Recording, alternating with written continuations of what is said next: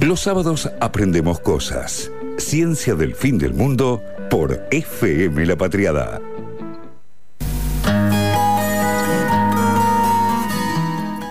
Bien, eh, ¿de qué vamos a hablar? Vamos a hablar del el duelo más increíble de la historia de los deportes que deberían ser olímpicos y olímpicos.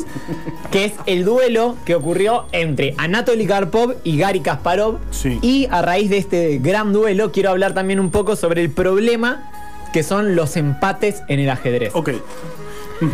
Eh, el duelo de Karpov y Kasparov eh, por el campeonato del mundo, porque también se enfrentaron miles de veces en otros torneos, sí. pero en ¿Miles posta?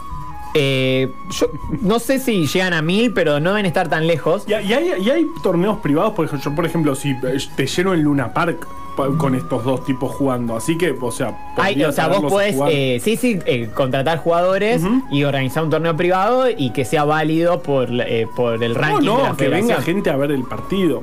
Sí, sí, Vos también se reirías, puede. o sea, creo que llenás el Luna Park. pero mejor si es válido porque los jugadores van a tener más, más interés. bueno, Por bien. el campeonato mundial, se- durante seis años seguidos, tuvieron cinco matches en ajedrez. El campeonato mundial se dirime por eh, lo que se dice match, sería como un duelo a X cantidad de partidas. En esta época en general eran 24, ahora vamos a ver que el primer match tuvo una particularidad especial con la cantidad de partidas. Eh, y, y que, eh, bueno, el que gana más partidas dentro de esos 24 partidos, o la cantidad que sea según lo que se acuerda ese año, actualmente se juega al mejor de 12, o sea, se redujo bastante la cantidad de partidas, eh, es campeón del mundo. Es el campeón defensor y quien logra llegar a ser el retador. Durante cinco matches seguidos, siempre el duelo por el campeonato mundial se dio entre Karpov y Kasparov. Y podría haber sido durante más tiempo. Ahora después vamos a ver por qué. Es decir, durante 6 años, un mes y 28 días, tuvieron, abarcaron 5 matches que tuvieron 144 partidas, de las cuales 21 las ganó Kasparov, Sí. 104 terminaron en empate y 19 104 terminaron las, en empate. las ganó Anatoly Karpov. Se conocían mucho. ¿Por qué también es tan interesante este duelo? No solamente por todo lo que representa para la historia del ajedrez, sino que también Karpov y Kasparov representan como dos mundos dentro del ajedrez soviético.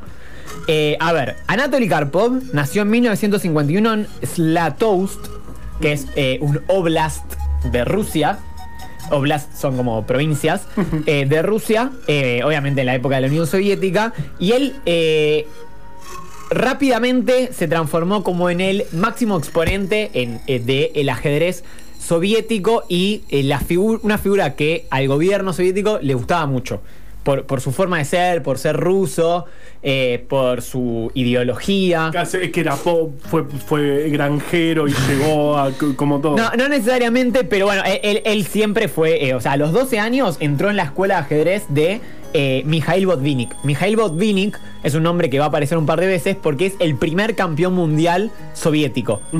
Eh, y es el que creó la escuela del ajedrez soviético que desde eh, 1958 hasta, eh, mil, hasta la caída de la Unión Soviética eh, gober- eh, gobernó el mundo del ajedrez siempre, exceptuando, se acordarán, por nuestra columna que ya tuvimos, el breve reinado de Bobby Fischer. Claro, claro. Ahora lo vamos a nombrar de Bobby vuelta. Fischer, una de mis La pueden escuchar en Ciencia ¿Dónde? del Fin del Mundo en Spotify. ¿y cómo Ya que están Ok. ahí, le ponen seguir Sí. al podcast. Y nos siguen en las redes sociales. Claro que sí, y nos compran cafecito. Compran un cafecito para que podamos seguir haciendo esto. Claro. Nada más y nada menos. Fíjense. Anatoly Karpov fue el maestro nacional más joven de la historia de la Unión Soviética, a los 15 años. Fue eh, a los 18 años, en 1979, campeón mundial juvenil, o sea, eh, sub-20. Y al año siguiente ya fue eh, gran maestro. Lo cual hoy no sería. inter- recuerden que, por ejemplo, Bobby Fischer en su época fue gran maestro a los 16 años. Eh, o eh, Judith Polgar, quien rompió ese récord, otra columna de ajedrez que hicimos en este programa, fue gran maestra a los 15 años. Y hace poco, este año, se rompió ese récord con un pibe que tuvo el título de gran maestro a los 12 años y pocos meses, no recuerdo exacto el número. Pero justo, justo cuando eh, Karpov eh, se transformó en gran, Gran maestro, maestro. y comenzó su carrera ascendente, Bobby Fischer le había arrebatado el título a eh, Boris Spassky en este famoso duelo en Reykjavik en 1972. Entonces, Karpov fue el que los soviéticos dijeron, este es el que va a devolver las cosas a su curso normal, que es que el ciudadano soviético, que el socialismo sea el campeón mundial de ajedrez, porque es el deporte que demuestra la inteligencia humana, etc. Había como toda una cosa de folclore para la Unión Soviética alrededor del ajedrez. Eh, ¿Qué pasó? Eh, eh, Bobby Fischer eh, piró mal y no, no hubo match. O sea, Karpov ganó todo el torneo previo, que, que es bastante largo, para llegar a ser el retador del campeón del mundo, o sea, de Fischer, y Fischer no aceptó jugar porque, bueno, nada, tenía un delirio tremendo y todo el tiempo pedía otra cosa, que esto, que lo otro, que la guita, que las piezas, que las cámaras, que no sé qué, bueno, Solo Dualde logró que juegue. con lo cual, eh, em, la FIDE, la Federación Internacional de Ajedrez, le otorgó el título de campeón mundial automáticamente a Anatoly Karpov. Después él lo defendió dos veces, el título en 1978 y 1981 contra un desertor soviético, Víctor Korchnoi, que se fue a vivir a Suiza y que alguna vez lo comentamos en este programa, es un match que eh, muy parejo fueron, eh, sobre todo el primero, y se destacaba porque eh, Karpov ponía en el teatro donde jugaban un chabón que lo miraba todo el Sí, tiempo sí, sí, sí, a sí. Korchnoi y él sabía que era como un parapsicólogo, entonces lo ponía muy nervioso y eso dicen que eh, le influyó mucho en el el, resultado. como el papelito en los penales. Totalmente. Claro. Totalmente. Eh, por su parte, Kasparov, que se destacaba porque a diferencia de Karpov tuvo un estilo mucho más ofensivo, táctico. En cambio, Karpov era estratégico, Sí, posicional. Que, que sea deporte olímpico el ajedrez. Eh, me imagino, o sea, imagínense Gonzalo Bonadeo diciendo esto fue una, una, una muy tácticamente, esto es ofensivo, esto es defensivo. Cuando todos vemos un alfil moviéndose y no vemos nada ofensivo ni defensivo. Ahí, bueno, no podrían contratarnos a quienes sabemos. Ah. Bueno, Sería muy lindo. eh, eh, el 13 de era, abril. ¿Era el bilardismo contra el, el- el menotismo mm, del ajedrez? Puede, puede ser, puede ser. Eh, puede ser. El, el 13 de abril de 1963 nació en Bakú, que es la capital de Azerbaiyán, eh, eh, Gary Kasparov. Que Azerbaiyán era una república soviética. Eh, pero cuando nació no se llamaba Gary Kasparov, se llamaba Gary Kimovich Weinstein. Era hijo de em, Clara Kasparian y su padre Kim Moiseshevich Weinstein, que como murió joven, entonces la madre eh, tuvo que criarlo sola. eh, y aparte tenía un apellido judío y algunos dicen que eso tal vez no la favorecía tanto. eh, le cambió, le puso el apellido de ella, Kasparian, pero además lo rusificó. Vieron que los apellidos Claro, armenios y, y azeríes, que son Terminan países, claro, terminan en yan, como algunas personas que se les ocurrirán. Em, entonces le rusificó el apellido para. eh, porque eso en la Unión Soviética, sobre todo en esta época, te daba cier- un poco más de estatus. O sea, no era. Si bien eran todos iguales y bla, bla, bla, bla, bla, no era lo mismo iguales, ser ruso son más iguales que otros. que eh, ser azerí. Entonces le pone Kasparov con eh, la que terminación suena O ruso, de corta. ruso, ultra ruso. Por algo son tan parecidos los dos apellidos, Karpov y que yo me los confundí toda la vida. Claro. Bueno, eh, entonces, a los 11 años, eh, Kasparov se gana una beca para viajar y estudiar con, ¿quién? Sino Mikhail Botvinnik, que dijimos que era el mismo que entrenó a Karpov en sus primeros El gran años. ruso. El, el- el gran patriarca, podríamos decir, eh, si bien en esa época no había patriarca. Em, y a los 12 años y a los 13 años ganó el campeonato juvenil soviético, o sea, contra pibes que tenían 18 años. Que aparte, ser campeón juvenil soviético era casi lo mismo que ser campeón mundial. O sea, realmente era una, eh, Epopeya. una epopeya, sí. Eh, y a los 18 años, en 1980, también fue campeón mundial juvenil, al igual que eh, Karpov. Y a los 19, a la misma edad que Anatoly Karpov, también tuvo el título de gran maestro. ¿Qué pasaba? Él tenía capacidad, tal vez, de destronar a Karpov, pero las autoridades soviéticas, digamos, no le daban tanto eh, vuelo a él. eh, para ir a viajar a otros países, competir, ¿por qué? Porque ya le decían, ya tenemos un campeón del mundo, no necesitamos otro. Entonces no le daban tanto, eh, tanto lugar. Entonces, ¿qué hace Kasparov? Él, eh, estamos en el año 1982. Acaba de morir, morir eh, Leonidas Brezhnev, quien fue presidente de la Unión Claro. Soviética de 1964 a 1982. Y comienza un periodo de cierta apertura y transformaciones, primero con el eh, gobierno de Andropov, que muere, Claro. y después asume Gorbachev. Entonces, Y nadie, eh, ah, un día hablemos de eso, porque era como nadie, era uno más, no era el grande Gorbachev, fue medio de lo eligen justamente porque era joven y porque se les había morido no solo una- Andropov, una- una mancha sino eh, Chernenko también. Los dos murieron eh, antes de cumplir menos de un año. O sea, en menos de dos años murieron tres presidentes Claro. soviéticos por esto que se llamaba la gerontocracia, que era como el grupo que dominaba, que eran todos muy eh, longevos. Entonces él empieza a aliarse con Gorbachev, con el presidente eh, de la Federación eh, Azerí, y empieza como a hacer cierto lobby a favor de las reformas que políticas. rosqueaban el jueguito.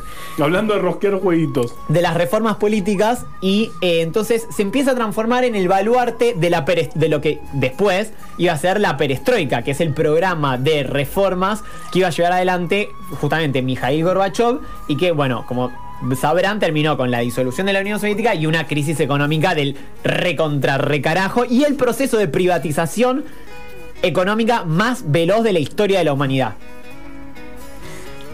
Datazo. Para 1984, después de vencer a, Korchnoi, a Smyslov, a varios ex campeones mundiales soviéticos, de ganar el- el torneo de candidatos, logró el derecho a desafiar a Anatoly Karpov en el, por el Yo campeonato de- del mundo. de- yo soy de Gas- Gasparov. ¿Vos de quién Lo sos? estás diciendo mal. Ka- Kasparov. Ah. Pero para mí es medio con G, se dice medio con G. Eh, ¿Vos de quién sos? Yo soy hincha del ajedrez. No. Yo soy hincha No de que estoy todos ni se con una campana ni Lo con la es que los otra. jugadores se diviertan. ¡Qué tibio! ¡Qué tibio. ¡Qué tibio! Nunca imaginé escuchar al jefe Yo tampoco. con esa tibieza. Con ese nivel de tibieza. Eh, a ver, y este eh, match que se iba a realizar en Moscú en 1984, la Federación Internacional de. Ajedrez tuvo una idea eh, que es eh, lo que más me interesaba resaltar en esta columna. En la- eh, el ajedrez, como les comentaba al principio, hay un problema con el tema de los empates. Sí. ¿Por qué? Tal vez antes no era un problema, pero con el tiempo, cuando la teoría ajedrecística empezó a desarrollarse más, empezó a suceder que cada vez había más empates, más empates y más empates. Por la calidad del juego de los maestros que les costaba sacarse ventaja. ¿Cuáles son las formas de empatar en un partido de ajedrez? La primera es que haya material insuficiente. ¿Qué significa? Que las piezas que quedan en el tablero no son suficientes para que algún jugador le deja que mate a otro. Entonces, por ejemplo, si te queda rey alfil contra rey, empate automáticamente. Ok. ¿Se entiende? Si queda un peón, no, nunca, porque el peón puede coronar y se puede transformar en dama o torre y dar jaque mate. ¿Posta? Claro. ¿Posta? Es lo único que sé del ajedrez. Yo no sabía eso. Bueno, Si llegas hasta el otro lado, claro. Te coronás y sos. Se eh, transforma en otra Sí, pieza claro. que no vale que sea rey. ¿Vos elegís cualquier pieza? Sí, casi siempre te va a convenir dama, pero en algunas situaciones muy específicas te conviene que no sea dama. ¿Por qué? Porque puedes hacer ahogado, que es la segunda forma por la que se puede hacer un empate. Que es el ahogado? Es cuando vos eh, movés y a tu rival le toca mover, pero no tiene ninguna jugada válida para hacer. Me encanta, y me encanta. no está en jaque. O sea, si el rey Claro. no está amenazado, pero no vale moverlo a ningún lado, porque no vale poner a tu rey en jaque ¿Eso y, no puede- y tenés todas las piezas trabadas, o directamente no tenés ninguna, no- es no empate. pie- no perdés, No, es empatás. empate. Por eso a veces no conviene coronar dama, porque a veces vos coronás dama y lo ahogás a tu rival, porque pensemos, cuando llegas a coronar es porque está terminando el partido en general y quedan Sí. pocas piezas. Claro, ya estás Y- jugando hace 10 horas. Ya Puede suceder. Otra forma de empate en ajedrez es lo que se llama triple repetición. ¡Wow! Que es Esa cuando tres veces se repite la misma posición en el tablero. O que jaque perpetuo, que sería básicamente lo mismo, que es todo el tiempo le da jaque, eh, Y se tipo, corre, pero jaque, va se y corre. viene al mismo lugar, con lo cual también aplica la triple repetición. Otra forma de hacer empate, 50 jugadas seguidas. Cuando decimos una jugada es del blanco y del negro, o sea, no son 25 y 25, son 50 y 50. 50 jugadas sin movimientos de peones ni captura de piezas. Lo tenés que reclamar. O sea, vos tenés que estar contando. Tiene que estar alguien muy Igual se atento, anota, ¿no? muy Las jugás, atento. vos las tenés que ir anotando mientras Y debe haber un programa que ya, o sea, ya debe haber Sí, una pero computadora que se- no, pero vos lo tenés que reclamar. Se lo tenés que decir al árbitro. Pero y si no lo se lo decís recién, se lo podés volver a decir a la jugada 75. Bien, si pasan 50 Qué jugadas, todo. si, si pasan mato. 50 jugadas con Che, el rey Si solo, piden bar y ven toda la partida de nuevo, no. tenemos el caso del VAR, eh, lo pueden escuchar en la partida de Kasparov y Judith Lo hablamos en la columna. eh, donde hubo un VAR después del partido, pero hubo donde si Kasparov si había lo había tocado movido, o no tocado, no. tocado Claro, o no tocado al, al caballo. Si pasan 50 jugadas con un rey solo, o sea, por ejemplo, yo estoy jugando con Carva, Carva me comió todas las piezas y me queda solo el rey, y pasan 50 jugadas sin que él me deja que mate, es eh, empate automáticamente. Otra forma es que, por ejemplo, a mí se me acabe el tiempo, pero a vos no te quedaban piezas suficientes para darme jaque mate. Entonces, o sea, si se te acaba el tiempo en ajedrez, perdés. Pero si se te acaba el tiempo y el otro no te podía dar jaque mate porque no tenía piezas suficientes, por ejemplo, tiene un rey y un caballo, es empate. Y la última forma, que es la más polémica de todas, sí. y a esta queríamos ir, es el mutuo acuerdo. Ah. O sea, en ajedrez vale que los dos jugadores digan, che, ¿hacemos empate? Dale. Vamos y vamos.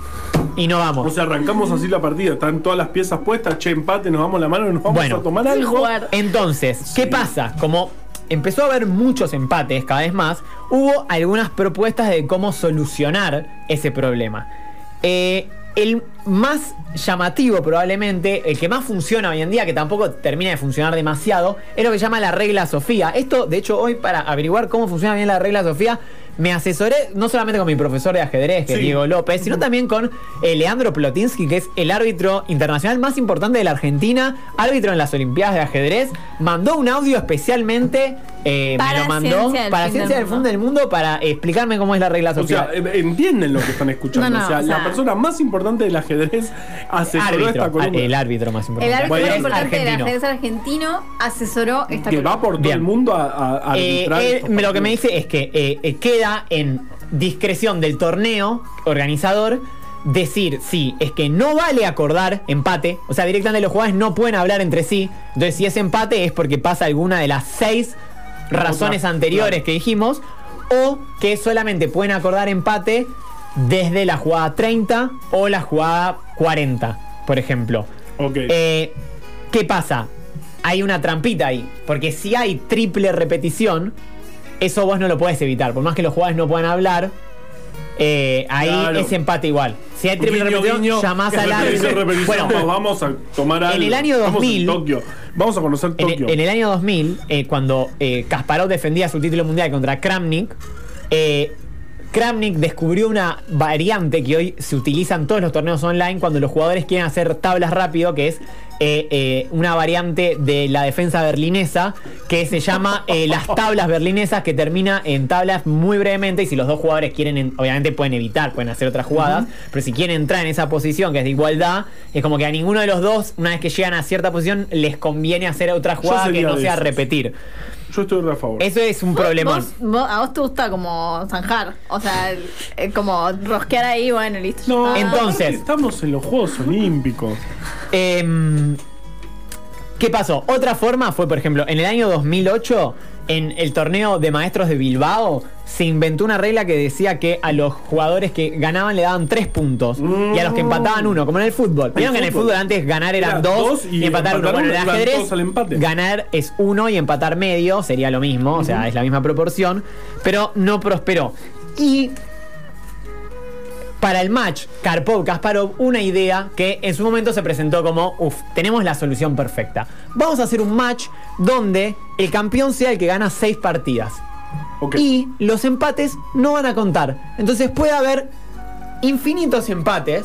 Ay, sino no, que- Termina mal, son do- dos 104 rusos, terminan empates. con- termina esto 10 años jugando. 104 empates. Sino que eh, va a ganar el que gane 6 partidos. No importa cuántos empatan. Bueno, así comenzó el 10 de septiembre de 1984 el match en Moscú por el campeonato del mundo entre Anatoly Karpov y Gary Kasparov. ¿Qué pasó? Las primeras dos partidas fueron empate. Obvio. La tercera partida la ganó Karpov, 1 a 0. La cuarta y la quinta fueron empates.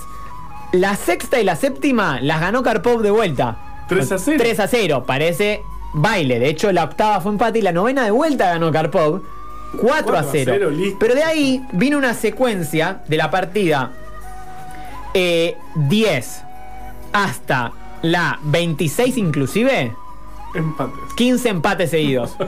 En la partida 27 ganó Karpov de ¿Ves que vuelta. no puede ser un juego O sea, olímpico? ¿Ves cinco- que no puede ser un juego olímpico? No, O sea, bueno. terminan los Juegos Olímpicos No, pero, pero el problema es que no valían los empates. Eh, eh, la iba Karpov 5 a 0 arriba, con lo cual le faltaba solo un, Un partido. Entonces, el presidente de la FIDE dijo, listo, ya está, esto se define en cualquier momento. ¿Qué pasó? Después tuvimos my- cuatro my empates peón. más y en la partida 32 de repente ganó Kasparov. Entonces se empieza a alargar. Y de la partida 32 hasta la 47, sigue Empate. 15 empates de vuelta. Basta, Y chicos. Kasparov ganó la partida 47 y la partida 48 la volvió a ganar Kasparov, con lo cual el match quedó 5 a 3. Entonces, pasó que el 9 de febrero de 1985, acuérdense que el match había empezado el 10 de septiembre de 1984, es decir, un año ya casi. iba muchos meses de, de- de torneo. Lo llamaron al presidente de la FIDE desde el Kremlin. Y le dijeron. ¿Sabés lo que no, pasa, no? y le dijeron, che, mira, eh, Karpov tiene que ganar un partido, pero no gana hace. Eh, desde la partida 9. Claro. No, mentira, desde la partida 27 que no gana. Hace 21 partidos que no gana. Mm. Y el pibe este está empezando a ganar. Y nosotros, que somos eh, comunistas, eh, no queremos que gane este chabón que quiere transformar eh, nuestro régimen. Entonces te proponemos que como el match está siendo excesivamente largo, lo suspendas. Y el presidente de la FIDE suspendió el match. De hecho, es muy gracioso porque hizo una conferencia de prensa donde decía que bueno que los jugadores estaban muy cansados. Son dos lo cual, en el caso de. Karpov es verdad que estaba cansado. De hecho, Botvinnik le había dicho a Kasparov, vos jugá tranquilo, jugá tranquilo, porque Karpov, que es un poquito más grande, tampoco era tan grande, pero era más grande que él, y no tenía tanto temple. Kasparov es un chabón que estaba enfrente del tablero, tipo como moviéndose. Eso yo sería así. Eh, le dijo, vos jugá tranquilo que él se va a cansar. Y es lo que empezó a pasar. Entonces muchos dicen que por eso lo cancelaron. Y de hecho Kasparov en la conferencia de prensa trataba de decir que no, que no era así, que él quería seguir jugando y le, corta- le cortaban el audio en vivo. ¿Cómo me gusta la Unión Bueno, Soviética? entonces decidieron que ese mismo año, el 3 de septiembre de 1985, iba a empezar un nuevo match por el campeonato del mundo, el cual esta vez al mejor de 24 partidas. Un partido, que hagan un partido, o sea, que hagan un No, partido. no, no, no, eso no es así. Sí, eh, perdón, no, no. Si quieren que sea deporte No, no. olímpico, es No, un bueno, partido. no, pero el torneo, gane. el torneo olímpico sería con varios jugadores, no con dos nada más. Eh, en este match, el de 1985, con partidas finitas, Sí. eh, Kasparov eh, se impuso, esta vez salió campeón por eh, 13 a 11. La última partida todavía si Karpov ganaba podía ser campeón.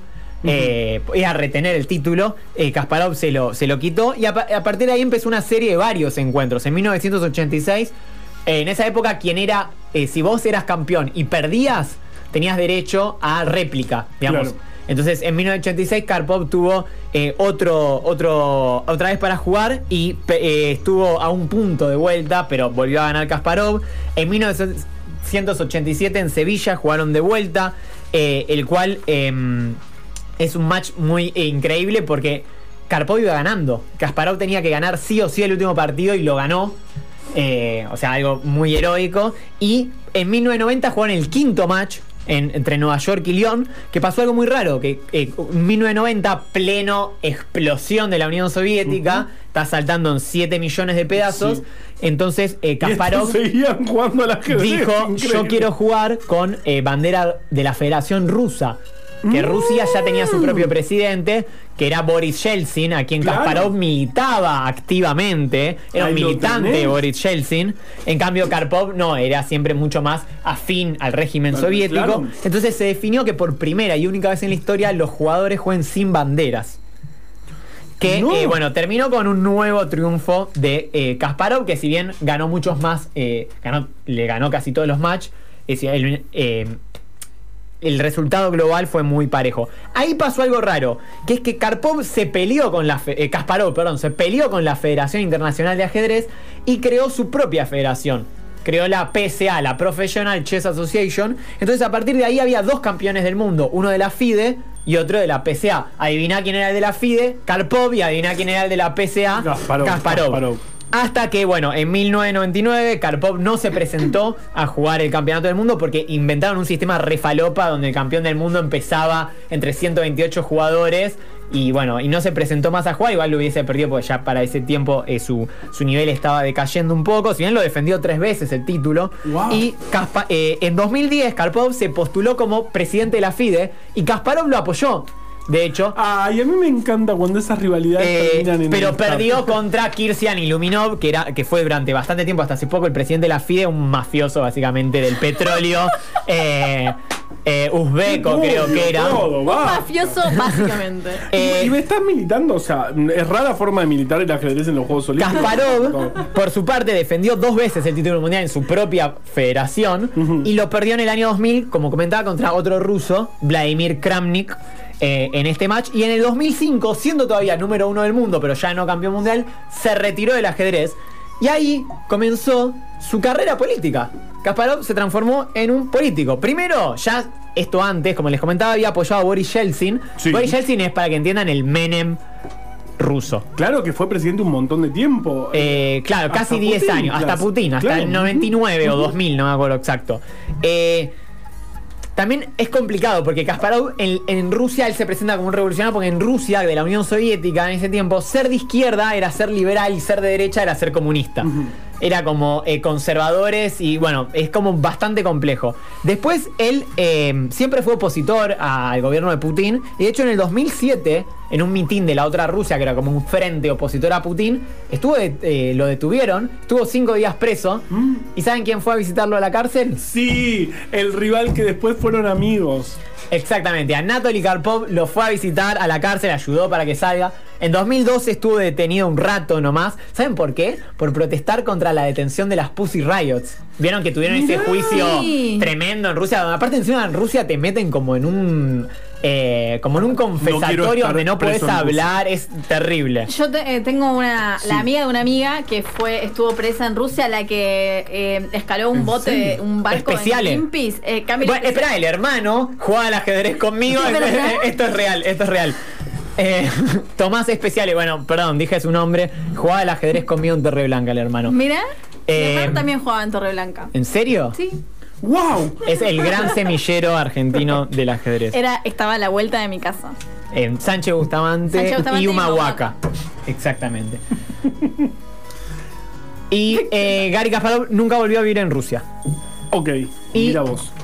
Para cerrar, quiero decir que Kasparov la, hace dos semanas participó en un torneo eh, de partidas rápidas, no partidas lentas, o sea, partidas que duran 25 minutos más o menos, eh, con muchos de los gran maestros de los mejores del mundo actuales.